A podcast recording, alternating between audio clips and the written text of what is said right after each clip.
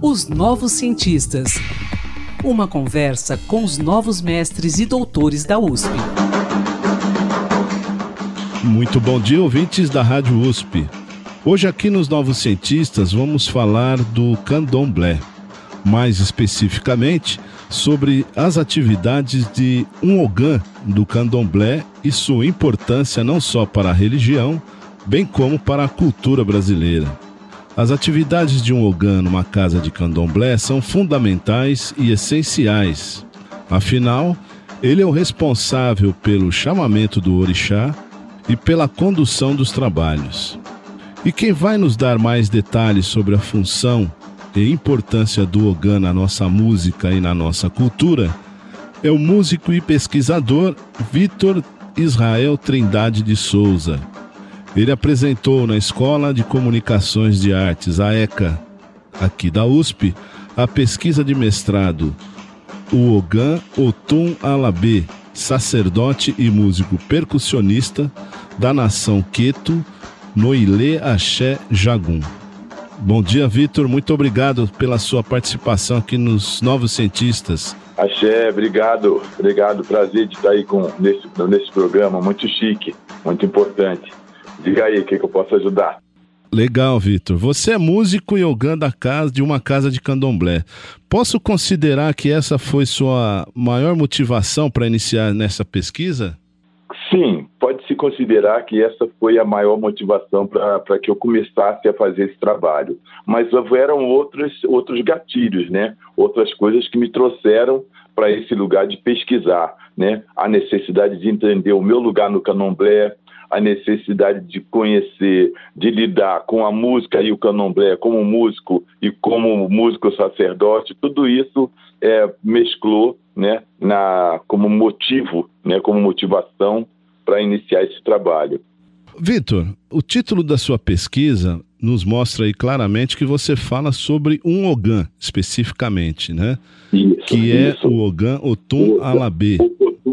O Potum William, o Potum William Alabê. Isso. Ele é um jovem de 35 anos, para mim é um jovem, que toca desde criança e que ele se interessa por ser Ogã num dia que ele vê o Babalorixá, avô dele, fazendo o trabalho sozinho e ele fala assim, poxa, porque isso é muito difícil, eu vou ajudar. E aí ele se inicia como abian, um iniciado, e observa mais o avô e se torna o alabê, o opotum alabê da casa. A mão direita do Babalorixá. Se chama William, é, Opotum William, mais conhecido como Opotum Bicudo. Ah, ok. Retrata pra gente aí, você falou Abian. Abian seria o quê? É um. um... Abian é aquela pessoa que está no candomblé, mas ainda não é batizado, ela ainda não é iniciada. Então ela se prepara para entrar no candomblé. Isso pode levar uma semana ou dez anos, depende de cada pessoa, de cada escolha. Bom, agora falando um pouquinho mais específico aí da sua pesquisa, você defende que o Ogan você defende o Ogã como sendo importante para a música brasileira e, consequentemente, para a nossa cultura. O Ogã ele não é só importante, ele é fundamental, ele é fundamento, ele é raiz da música brasileira. Né? E eu não falo só da música afro-brasileira, seria muito, egoísmo dizer que é só da música considerada música afro-brasileira, porque o ogã você vai encontrar na música sertaneja através da folia de reis, através do batuque, através da congada, é, você vai encontrar o ogã na música clássica quando você vê os, médicos, os músicos setecentistas, como o Lobo de Mesquita e Pai de José Maurício, que eram ambos pessoas negras.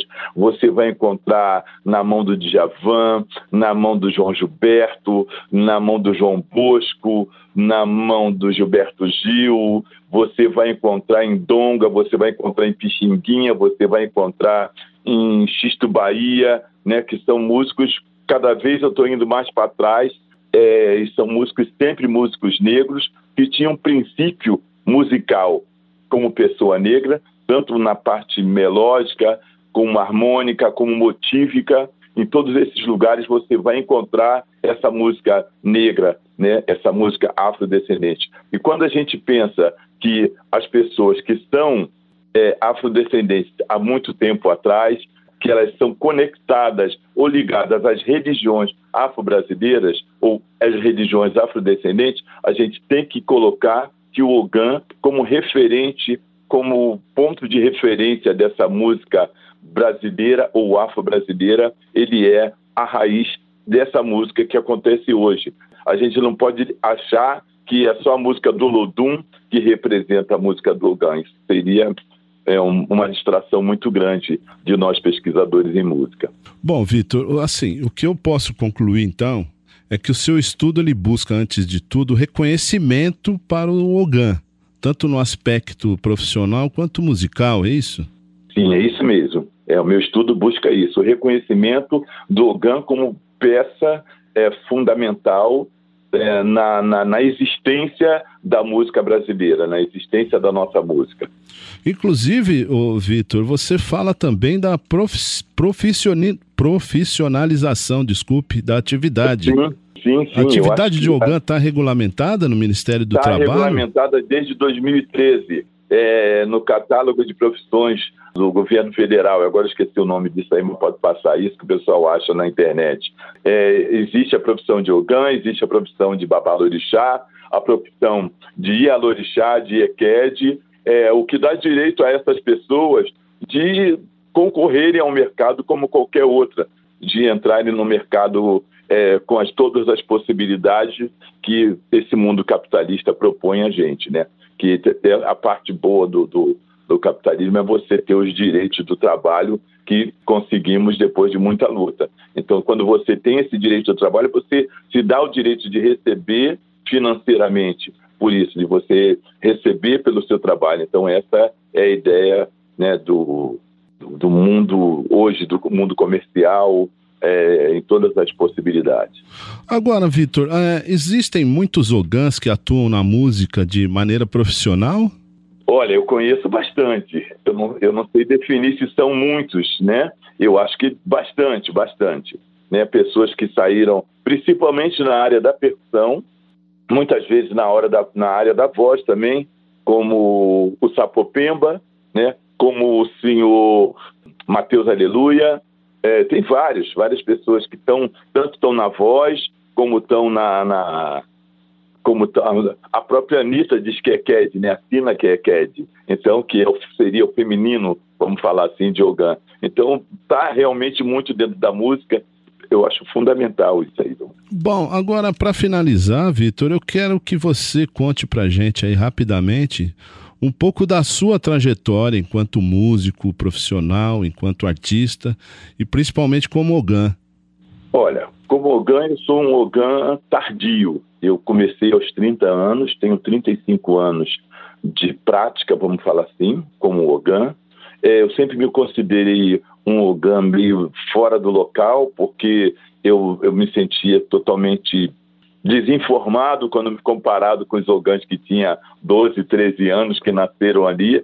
Então, eu, eu, eu, eu me considero um Ogan tardio.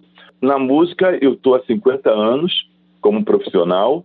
Eu comecei aos 15 anos de idade, tocando, acompanhando. Eu acompanhava a minha mãe, é, em primeiro lugar, nas aulas práticas de dança dela. Eu sou herdeiro da família Sonano Trindade, onde o meu avô era poeta, escritor, era um artista multimídia. Minha mãe também era um artista multimídia, meu avô, minha avó também era uma artista multimídia, e eu acompanhei sempre o Teatro Popular Brasileiro, fundado em 1950 pelo meu avô, né, e depois que se transformou no Teatro Popular Solano Trindade em 1974. E eu era o percussionista, o cantor, o dançarino, meio que fazia as atividades de Ogan num outro lugar, que são as mesmas atividades que a gente vai fazer dentro do candomblé, o que é muito engraçado, né? O que eu fazia nesse grupo folclórico, vamos dizer assim, eu passei a fazer também dentro do mundo do, dos orixás, dentro do mundo religioso.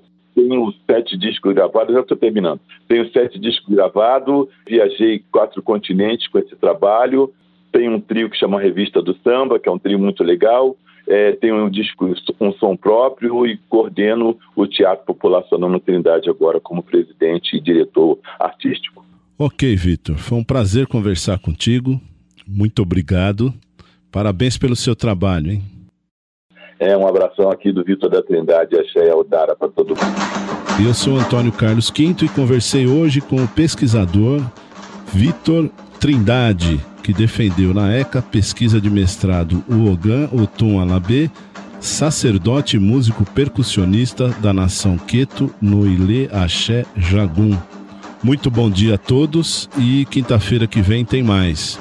Pesquisador, se você quiser falar sobre o seu estudo, sua pesquisa, envie-nos um e-mail para ouvinte.usp.br. Bom dia a todos. Pesquisas e inovações. Uma conversa com os novos mestres e doutores da USP, os novos cientistas.